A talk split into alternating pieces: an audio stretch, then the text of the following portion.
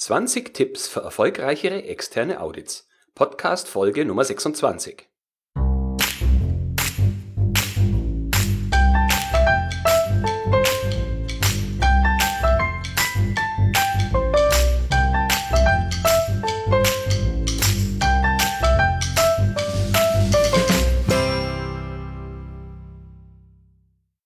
Ein enthusiastisches Hallo und herzlich willkommen zur heutigen Podcast-Folge. Heute geht es um erfolgreichere externe Audits und meine 20 Tipps dazu. Zuallererst hoffe ich, dass Sie gut ins neue Jahr gestartet sind. Die Episode wird veröffentlicht am 31.01. Das neue Jahr ist also schon ein paar Tage alt. Äh, dennoch wünsche ich Ihnen allen ein gutes neues Jahr, hoffe, dass Sie gut gestartet sind und äh, ja, wünsche Ihnen vor allem viel Gesundheit. Ich habe mir jetzt mit einer neuen Episode fast zwei Monate lang Zeit gelassen. Ich hatte in der Zwischenzeit auch während der Feiertage keinen Urlaub und naja, wie das Leben oft so spielt, laufen die Dinge anders, als man am Anfang geplant hat und ich bin nicht wirklich dazu gekommen, neue Episoden aufzunehmen, was ich jetzt aber während 14 Tagen Urlaub nachholen werde. An dieser Stelle möchte ich auch noch einen kleinen Dank loswerden. Und zwar habe ich während der Feiertage und auch kurz danach viele nette Zuschriften bekommen und auch ein paar Weihnachtsgrüße ähm, an alle, die das jetzt hören. Vielen lieben Dank dafür. Das hat echt Spaß gemacht, äh, hat mich gefreut. Und äh, ja, da merkt man, wofür man die ganze Sache überhaupt macht und dass einem überhaupt jemand zuhört. Die heutige Episode werde ich in zwei Teile aufteilen, denn äh, ich könnte mir vorstellen, dass 20 Tipps den Rahmen von ungefähr 30 Minuten deutlich sprengen werden. Insofern gibt es jetzt hier die ersten elf Tipps und die, äh, die zweite Portion mit dann nochmal neun Tipps gibt es dann in der nächsten Woche. Doch jetzt starten wir ins Thema externe Audits und wie Sie sie erfolgreicher bewältigen können. Zunächst mal halten wir fest, dass externe Audits wahrscheinlich für die Auditierten selbst selten eine ja, Freude sind. Die meisten von uns könnten wahrscheinlich sehr gut darauf verzichten, überhaupt extern auditiert zu werden und nur wenige erkennen solche Audits als eine Art Herausforderung, als Möglichkeit, das, was man täglich tut, zu challengen und sich weiterzuentwickeln. Meistens überwiegen die negativen Aspekte für, von, bei externen Audits, also egal ob Zertifizierungsaudits kommen oder Kunden kommen, egal ob angekündigt oder unangekündigt. Wir fühlen uns einer Drucksituation ausgesetzt. Man fühlt sich nicht richtig vorbereitet, egal wie viel man vorher getan hat. Es bedeutet natürlich Stress für alle Beteiligten. Bestimmte Leute plagen sogar Versagensängste im Vorfeld, weil es möglicherweise ja äh, starke Konsequenzen haben kann, wenn man so ein Audit vergeigt. Und es äh, bestehen hohe Erwartungen anderer Menschen an unsere Performance in solchen Audits. Gerade Menschen anderer Abteilungen in unserem Unternehmen wünschen sich, dass wir das Unternehmen quasi vor dem Auditor ein Stück weit schützen, dass wir äh, dafür sorgen, dass die, ähm, ja, die Abweichungen, die dort vielleicht festgestellt werden, vielleicht noch irgendwie ja kleinreden können oder ja Argumente dafür finden, dass wir doch im Recht sind. Und das äh, ja, sorgt natürlich für einen weiteren Anstieg von Druck bei uns als auditierte Personen. Wenn so ein Auditor in unser Unternehmen kommt und eine Prüfung durchführen möchte, dann gibt es bestimmte Dinge, die ja, die meisten Auditoren vermutlich nicht wirklich haben wollen. Zumindest wenn ich von mir selbst ausgehe, wenn ich mal einen Lieferanten beispielsweise besuche. Zum einen möchte ich ganz ungern vor verängstigten Gastgebern stehen. Also ich möchte nicht den Eindruck haben, dass die alle wie ein scheues Reh vor dem Jäger stehen und warten, was ich denn für Fragen stellen werde, äh, sondern ich möchte eigentlich äh, Leuten gegenüber treten, die wissen, was sie tun, die ähm, ja auf Augenhöhe mit mir äh, diskutieren und die wirklich im Vordergrund haben, dass das Produkt, das wir beziehen, ähm, ja auch wirklich von der gewünschten Qualität ist und dass auch die Prozesse dahinter ja stabil laufen. Manchmal habe ich den Eindruck, dass ähm, ja, auditierte Personen darauf hoffen und bangen, dass keine unangenehmen Fragen gestellt werden. Ähm, das ist zum einen natürlich verständlich, weil man manchmal nicht weiß, was so im eigenen System noch für Leichen schlummern, die man vielleicht noch nicht gesehen hat. Oder Leichen im Keller liegen, so sagt man, glaube ich, eher. Ähm, andererseits ist es aber doch so, wenn das gesamte Audit nur aus Hoffen und Bangen besteht, dann ja kann das kein wirklich positives Diskutieren ähm, und kein ja kein konstruktiver Termin mit dem Auditor sein. Die meisten Menschen erachten externe Audits als lästiges Übel, statt als Chance, sich zu beweisen. Dagegen haben Audits auch einige positive Aspekte. Zum Beispiel kann man dort zeigen, was das eigene System und was die eigene Arbeit auch wirklich äh, ja, leisten kann und was man bewirkt hat in der Zeit, in der man jetzt Verantwortung für ein Qualitätsmanagementsystem oder ein anderes Managementsystem übernimmt. Man kann außerdem externen Input nutzen, also egal ob ein Kunde kommt oder ein Zertifizierungsauditor, das sind alles Menschen, die viele Unternehmen sehen, die ähm, von einem Unternehmen kommt, das vielleicht ja sehr bekannt ist oder eine Marktführerposition hat in bestimmten Dingen. Und von diesen Parteien kann man äh, ganz viel fürs eigene Unternehmen lernen und sich auch übernehmen. Dann besteht natürlich immer die Möglichkeit oder auch das Risiko, dass ja Fehler aufgedeckt werden. Also Dinge, von denen wir selbst noch nicht wussten oder wo wir ganz genau gewusst haben, dass das nicht ganz rund läuft, äh, dass ein Auditor die aufdeckt und in Anführungsstrichen ein großes Fass da aufmacht. Andererseits, wenn wir vernünftig mit solchen Situationen umgehen, schafft das Ganze auch Vertrauen gegenüber dem Auditor und letztendlich auch der, dem Unternehmen, das ihn beauftragt hat. Und nicht zuletzt sind ja, bestandene positive Audits auch Türöffner für neue Geschäfte, wenn zum Beispiel Kunden zu irgendwelchen ja, Besuchen oder Audits kommen, die bisher noch nicht ähm, ja, die bisher noch keine richtigen Kunden von uns sind oder die ähm, ja bestimmte Produkte zusätzlich zu den bisherigen erwerben wollen und sich im Vorfeld die Prozesse eben ansehen möchten. Wie schaffen wir es jetzt, dass wir mehr Erfolg in externen Audits bekommen? Als allererstes möchte ich festhalten, dass Audits immer Gespräche zwischen Menschen sind. Also Auditoren, egal wie viele kommen, sind immer Menschen und auch wir, äh, unser Unternehmen besteht auch aus Menschen. Ohne Menschen wären Unternehmen nichts, also gibt es keine Unternehmen, weil immer Menschen mit anderen Menschen Geschäfte machen. Das bedeutet, wie in jeder Geschäftsbeziehung, zu der so Audits äh, ja mehr oder weniger immer gehören, zählt gegenseitiges Vertrauen. Also äh, keine der beiden Seiten darf den Eindruck haben, dass die andere Seite irgendwie unfair spielt, Dinge verbergen möchte, Unsinn erzählt oder irgendwie äh, ja die andere Seite hinters Licht führen möchte. Das wäre ganz ungut und mh, mm, ja oft hat man ganz stark den Eindruck oder die die gerade auditierte Personen ja erwecken ungewollt den Eindruck, dadurch, dass sie eben, wie vorhin schon erwähnt, wie scheue Rehe dastehen und sehr zögernd äh, nur das beantworten, was der Auditor fragt und da vielleicht sogar noch ein bisschen rumstammeln, weil sie nichts in Anführungsstrichen Falsches sagen wollen. Aber das erweckt natürlich komplett den Eindruck, als ob sie entweder nicht wüssten, was sie, ja, was sie tun und das auch nicht richtig formulieren können oder, ja, dass sie, wie soll man sagen, immer sehr diplomatisch und politisch korrekt und ja nicht aus der Reserve rauskommen und äh, letztendlich fragen sich viele Menschen, glaube ich, bei jeder Fragestellung des Auditors oder der Auditorin, warum stellt sie jetzt diese Frage und wie will sie mich jetzt da quasi, ist es eine Fangfrage, ist es eine ernst gemeinte Frage, wie, was, äh, was erkläre ich? Ohne mich da jetzt selbst ans Messer zu liefern. ist so ein bisschen wie vielleicht ein äh, Termin in einem Vorstellungsgespräch, wo man Fragen gestellt bekommt und man als Bewerber immer den Eindruck hat, egal was man sagt, man muss immer schauen, dass äh, man genau so antwortet, wie die Gegenpartei das, also was die Gegenpartei hören möchte.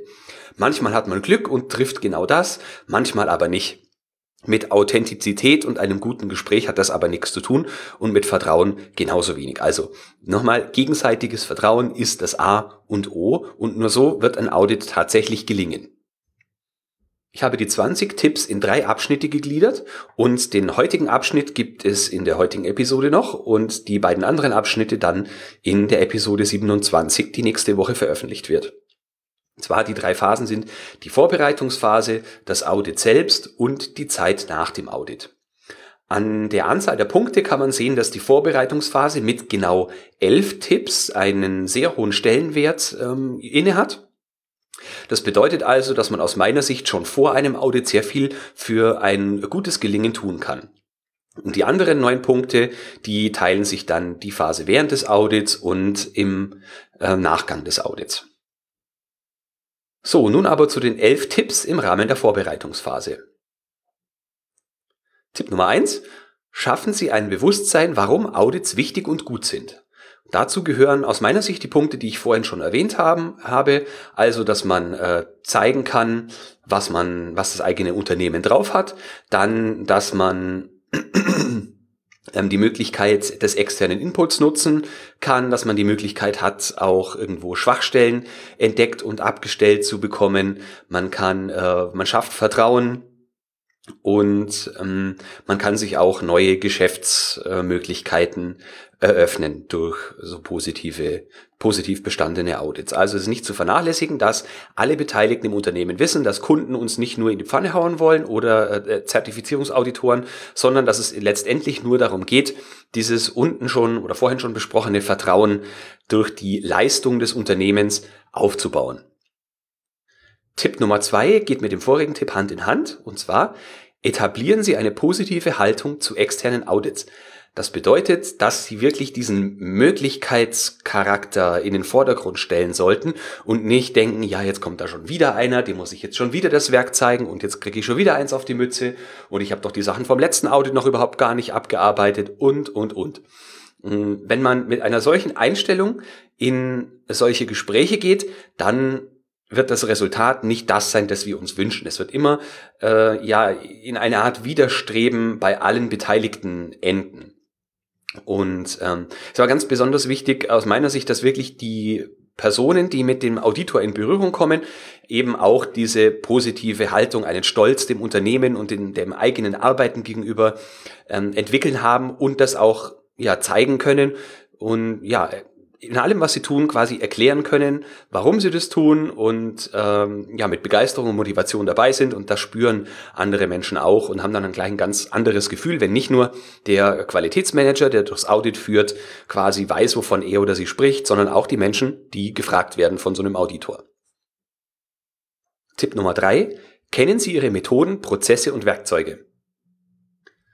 Das klingt relativ banal, aber mir ist es selbst schon passiert, gerade als ich jetzt vor vier Monaten, vor rund vier Monaten das Unternehmen gewechselt habe, dass man sich in der Auditsituation befindet, von dem Auditor als Abteilungsleiter eine Frage gestellt bekommt und aber Prozesse, die dahinter stehen, aufgrund der ja, neuen Betriebszugehörigkeit eben noch nicht kennt äh, äußerst unangenehme Situation. Man guckt dann seine ähm, ja, Mitarbeiter, Kollegen, äh, ja, Fachkollegen an und er möchte, dass die einem helfen und die, Fra helfen und die Frage beantworten. Ähm, und das schafft einfach kein gutes Gefühl bei dem Gegenüber, also beim Auditor und bei mir natürlich genauso wenig. Also es ist wichtig, dass man die eigenen Methoden, Prozesse und Werkzeuge des Unternehmens kennt und auch da entsprechend Auskunft darüber geben kann. Dabei finde ich auch wichtig, dass man weiß, wen man in bestimmten Situationen fragen kann. Also nur, weil ich jetzt zum Beispiel jetzt gerade gesagt habe, dass wir alle Methoden kennen müssen, heißt das nicht, dass wir sie auch anwenden können müssen, sondern äh, damit meine ich, wir müssen wissen, welche Prozesse mit welchen, ja, sagen wir mal, Methoden erledigt werden oder wie, wie genau die Wertschöpfung zustande kommt und dass wir dann eben uns überlegen können, wen können wir in einer bestimmten Fragestellung dann hinzuziehen, der eine Frage adäquat beantworten kann. Wenn wir unser Handwerkszeug nicht ordentlich beherrschen bzw. den Eindruck erwecken, dass wir nicht wissen, wovon wir sprechen und es auch nicht anwenden können oder niemanden finden, der es anwenden kann, dann schafft das auch alles andere als ein gutes Gefühl beim Auditor und er wird ja höchstwahrscheinlich sich nicht mit den, ja, sagen wir, halbgaren Antworten von uns zufrieden geben, sondern weiter in die Tiefe gehen und, wie man so schön sagt, bohren, bis man zu des Pudels Kern kommt. Und ob das dann positiv für uns endet, weiß ich nicht. Vielleicht haben wir Glück, wenn, ähm, wie in meinem Beispiel jetzt, wenn man neu im Unternehmen ist und alle anderen aber die Fragen richtig beantworten können, ist es kein Problem. Wenn man aber dann feststellt, dass äh, ja im Großen und Ganzen nicht bekannt ist, wie das Unternehmen genau funktioniert äh, oder wer wofür zuständig ist, dann kann das schon ähm, ja uns in ein sehr schlechtes Licht rücken. Tipp Nummer vier geht quasi genau den umgekehrten Weg.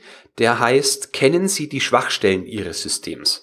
Das ist ganz besonders wichtig, weil wenn wir wissen, wo unser System vielleicht so kleine Krankheiten noch hat, die wir entweder nicht oder noch nicht abstellen konnten, dann können wir auch bei entsprechenden Fragestellungen da gut durchmanövrieren. Ich möchte damit jetzt nicht sagen, dass wir Unsinn erzählen, aber wir können einfach bestimmte Dinge äh, vermeiden, dass sie zur Sprache kommen. Wir können ähm, ja die Aufmerksamkeit vielleicht auf andere Aspekte der Frage konzentrieren und erst wenn wirklich eine konkrete Frage zu einer Schwachstelle, die wir einfach nicht haben, kommt, dann in Anführungsstrichen die Hosen runterlassen. Aber wenn wir, äh, wie sagt man so schön, wenn man den Feind kennt, dann kann man auch am besten mit den Herausforderungen umgehen, die sich dadurch bieten. Also Schwachstellen des Systems kennen schadet nie, weil dann kann man im Zweifel auch sagen, jawohl, Schwachstelle ist bekannt, wir arbeiten dran. Das fühlt sich immer anders an, als wenn ein Auditor merkt, äh, oh, die laufen alle blau an, das haben die vorher selber noch nicht gewusst. Da fühlt sich's doch wesentlich besser an, wenn man sagen kann, ja, sind wir selber drauf gekommen, haben wir schon Maßnahmen eingeleitet, dauert nur ein bisschen, bis die umgesetzt werden. Tipp Nummer 5. Bearbeiten Sie alle Maßnahmen vorangegangener Audits. Auch das klingt jetzt nach einer Selbstverständlichkeit. Äh, allerdings guckt man meistens, wenn ein bestimmter Kunde zum Audit kommt, nur, welche Maßnahmen bei genau diesem Kunden vorher in irgendwelchen Audits ähm, ja, aufgekommen sind und abgearbeitet werden müssen. Was man oftmals vergisst, ist, dass auch vielleicht andere Kunden zu Audits kommen oder dass Zertifizierungsauditoren den Bericht schreiben. Gute Auditoren schaffen sich oft auch darüber einen schnellen Überblick, indem sie einfach äh, wissen wollen, ob es eine Liste mit allen möglichen Maßnahmen aus externen, internen und sonstigen Audits gibt. Da kann man sich super einen Überblick darüber verschaffen, wie schnell werden Maßnahmen allgemein abgearbeitet. Wartet ein Unternehmen bis, sagen wir mal, ein, zwei Monate vor dem neuen Kundenaudit, bis es die Maßnahmen abgearbeitet hat. Ähm, so kann man ja ein gutes Gespür dafür kriegen, wie das Unternehmen die Maßnahmen umsetzt und ob ihnen das, was Kunden empfehlen, wirklich wichtig ist. Tipp Nummer 6. Kennen Sie den Auditor? Manchmal ist es gar nicht so einfach, einen Auditor persönlich zu kennen, außer man hat jetzt irgendwie schon näheren Kontakt mit dem Unternehmen oder der Person.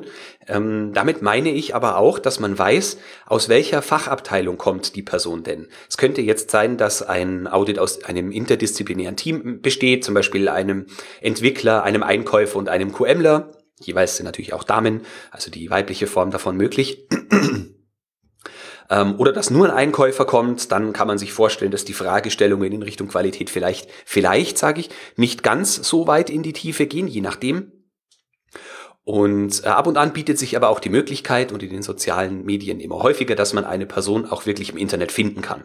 Vielleicht hat die Person schon mal irgendwas publiziert oder man kann äh, auf Xing oder LinkedIn einen Lebenslauf sehen und sieht dann, welche Steckenpferde die Person hat und kann sich entsprechend dann schon darauf vorbereiten. Wie gesagt, Menschen machen immer Geschäfte mit anderen Menschen, also schadet es nie zu wissen, wer sich hinter der Person verbirgt, die unser Unternehmen besucht und uns auf Herz und Nieren prüfen will. Tipp Nummer 7. Schlagen Sie eine Agenda vor. Immer häufiger erlebe ich es, dass man von Kunden eine Agenda vorgegeben bekommt, wie so ein Audit abzulaufen hat, und man ja, nimmt die Agenda eins zu eins und versucht diese umzusetzen.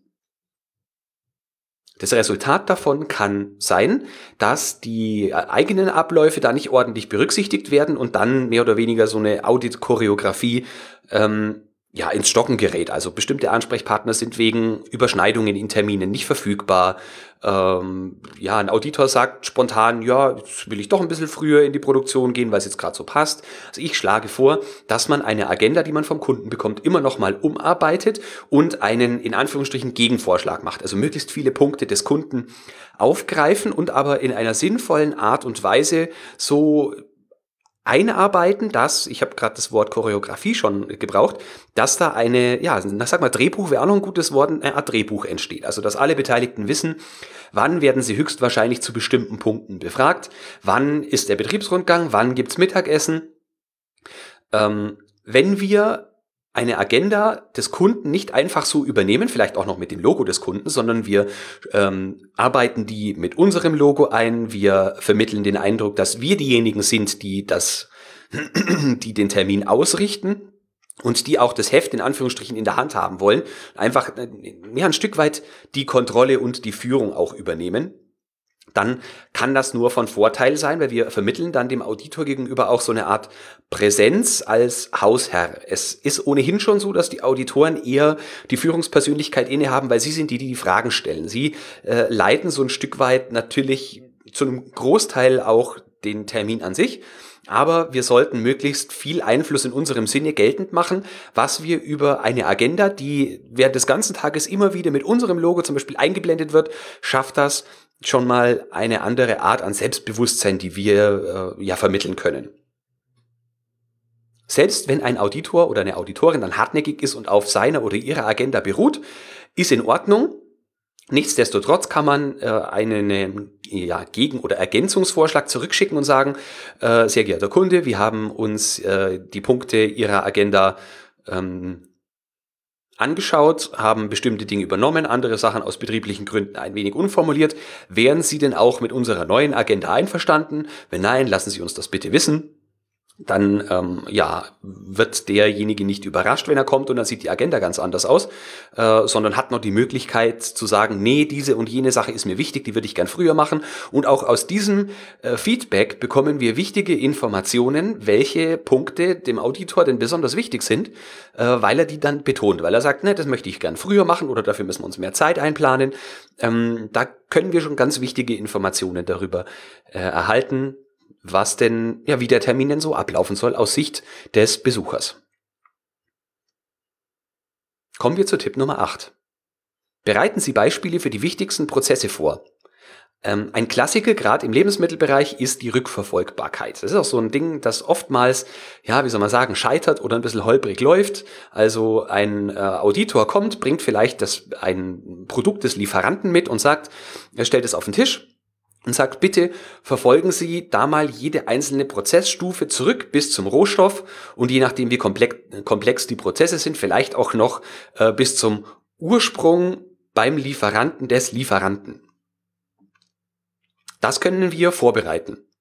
Zwar, wenn wir ähm, ein Produkt, das wir dem Kunden liefern, als Beispiel nehmen von einem repräsentativen Zeitraum und das vorbereiten und so weit ja quasi veranschaulichen, dass während eines, ähm, ja, während des Zeigens quasi nichts mehr schiefgehen kann, dann haben wir dadurch zwei Dinge erreicht. Zum einen haben wir durch das Vorbereiten mehr Vertrauen in den ähm, Prozess an sich gewonnen. Also wir als äh, Qualitätsmanager sind vielleicht mit der Rückverfolgung nicht immer so vertraut, sondern kriegen vielleicht von der Produktion irgendwie die Daten zugestellt ähm, und sollen die dann erklären können. Und wenn wir dann schon eine gewisse Routine haben, weil wir bei der Vorbereitung der Beispiele dabei gewesen sind, dann ähm, fühlt sich das schon ganz anders an. Zum anderen vermitteln wir den Eindruck, dass wir alles ja im Griff haben, dass wir gut vorbereitet sind und selbst wenn dann der Auditor sagt, nee, aber ich möchte gerne diese und jene Charge, dass Sie mir die angucken, dann, äh, dass Sie mir die zeigen, dann ist es ja auch kein Problem. Man kann dann sagen, sehr geehrter Auditor, wir haben hier ein Beispiel vorbereitet. Wollen Sie sich das anschauen oder sollen wir uns ein anderes äh, angucken? Äh, mit genau dieser offenen Frage quasi vermeiden wir, dass wir zum einen drauf dringen, hey, wir haben da was vorbereitet, guck dir das bitte an, weil das klingt immer so wie, ja, da passt sowieso alles, weil das habt ihr ja vorbereitet, ich möchte aber gerne ein anderes sehen. Äh, sondern man sagt, äh, wir haben was vorbereitet, damit es schneller geht, aber wir können natürlich auch ein anderes nehmen, äh, ein anderes Beispiel nehmen, dann brauchen wir aber ungefähr zwei Stunden, bis wir uns das angeguckt haben. Ist das okay für Sie? Ein weiterer Effekt davon ist nicht nur die Übung, man kommt während dieses Beispiels, also während der Vorbereitung des Beispiels auch darauf, dass man vielleicht selber Schwachstellen erkennt, die man vielleicht sonst so in der täglichen Praxis nicht gesehen hat. Also dass zum Beispiel ein Prozess bei einem bestimmten Kunden anders ist als bei anderen Kunden äh, oder dergleichen. Ein letzter Aspekt, den ich hier noch erwähnen möchte, ist, dass selbst wenn der Auditor dann sagt, nee, bitte zeigen Sie mir ein anderes Beispiel, man schaut sich das Beispiel dann an und da passt irgendetwas nicht, hat man noch ein zweites Beispiel in petto, wo alles in Ordnung ist, wo man dran zeigen kann, wie das System denn funktionieren würde, wenn alles ordnungsgemäß gelaufen wäre. Das damit kann man dann eben erklären, dass es nur ein Einzelfall war, in dem jetzt das Beispiel, das der Auditor haben wollte, nicht ganz geklappt hat, weil zum Beispiel ein Formular nicht richtig ausgefüllt war oder komplett gefehlt hat oder eine Uhrzeit nicht richtig eingetragen ist und so weiter und so weiter. Das kann uns also ganz gut dabei helfen, ein äh, besseres Gespür dafür zu haben, wie denn die eigenen Prozesse so laufen. Das geht natürlich auch für ganz viele andere Dinge, äh, zum Beispiel nicht nur Rückverfolgung, sondern auch äh, Validierungsprozess oder äh, Reinigungsprozesse oder alle Arten von Prozessen, die wir uns intern so vorstellen können, wo man eben Daten äh, vorbereiten kann. Tipp Nummer 9. Stimmen Sie Ihr Team auf den Auditor ein. Tipp Nummer 9 hat ein bisschen was mit Tipp Nummer 6, kennen Sie den Auditor zu tun.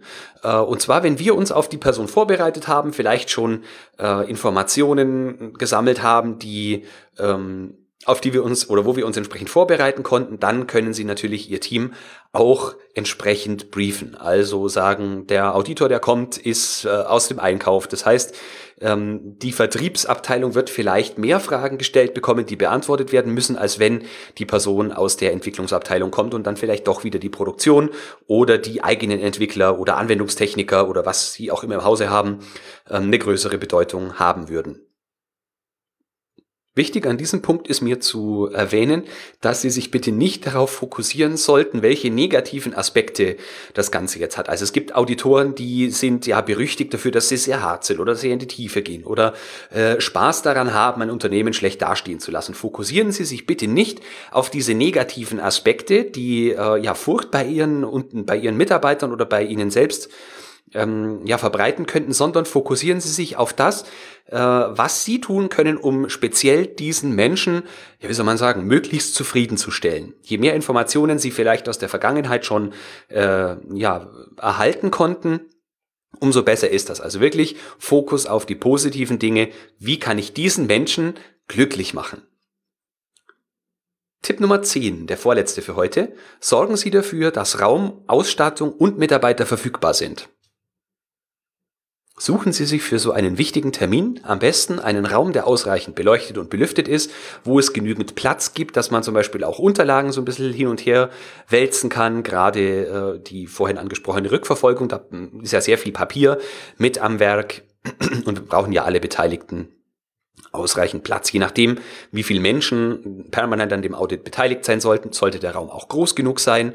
Die Ausstattung sollte passen. Also wenn äh, eine Präsentation erforderlich ist, dann wäre es natürlich schön, wenn der Kunde zum Beispiel die Möglichkeit hat, auch einen USB-Stick einzustecken oder einen eigenen Laptop dabei hat und man dann die Präsentation ablaufen lassen kann. Ein Beamer sollte da sein, sollte funktionieren, vorher auch getestet worden sein. Und ganz wichtig, abhängig von der Agenda, sollten die Mitarbeiter auch zum genannten Zeitpunkt zur Verfügung stehen. Hm, Audits verzögern sich oft von alleine, weil man bestimmte Fragestellungen intensiver diskutiert, weil der Werksrundgang länger dauert, was auch immer. Und wenn sich dann die Agenda entsprechend verschiebt und zu einem späteren Zeitpunkt oder man zieht was vor, äh, Mitarbeiter sind nicht verfügbar, dann stören die die vorhin beschriebene Choreografie weiter. Die führen dann zu Unmut, zur Unsicherheit im eigenen Unternehmen. Der Auditor wird ungehalten, weil er sein Programm nicht mehr durchbekommt und das führt nur zu schlechter Stimmung. Also sorgen Sie dafür, dass Mitarbeiter verfügbar sind und kurzfristiger angerufen werden können und sich den Tag eben frei halten, um dann relativ schnell vor Ort zu sein. Letzter Tipp für heute, die Nummer 11. Lernen Sie den Auditor bereits vor dem Audit kennen. Dazu gibt es verschiedene Möglichkeiten. Ich komme wieder zu dem Punkt, dass Menschen mit anderen Menschen Geschäfte machen und nicht mit Maschinen oder Pixeln oder äh, Internetseiten. Es geht also wirklich um den Mensch dahinter und den menschlichen Kontakten. Den können wir über verschiedene Punkte, ja, sagen wir mal, triggern. Wir können zum einen den Auditor eine E-Mail schreiben und sagen, wir freuen uns, dass Sie kommen. Danke für Ihren Agenda-Vorschlag. Hier erhalten Sie äh, unsere Ausarbeitung dazu oder wir freuen uns, dass Sie kommen, können wir irgendetwas für Sie vorbereiten, äh, ja, vielleicht hat der Vertrieb auch schon ein Hotelzimmer reserviert, wie auch immer. Ähm, außerdem kann man den Auditor vorher, wenn man entsprechende Fragen hat äh, oder eine Bestätigung geben möchte, kurz anrufen.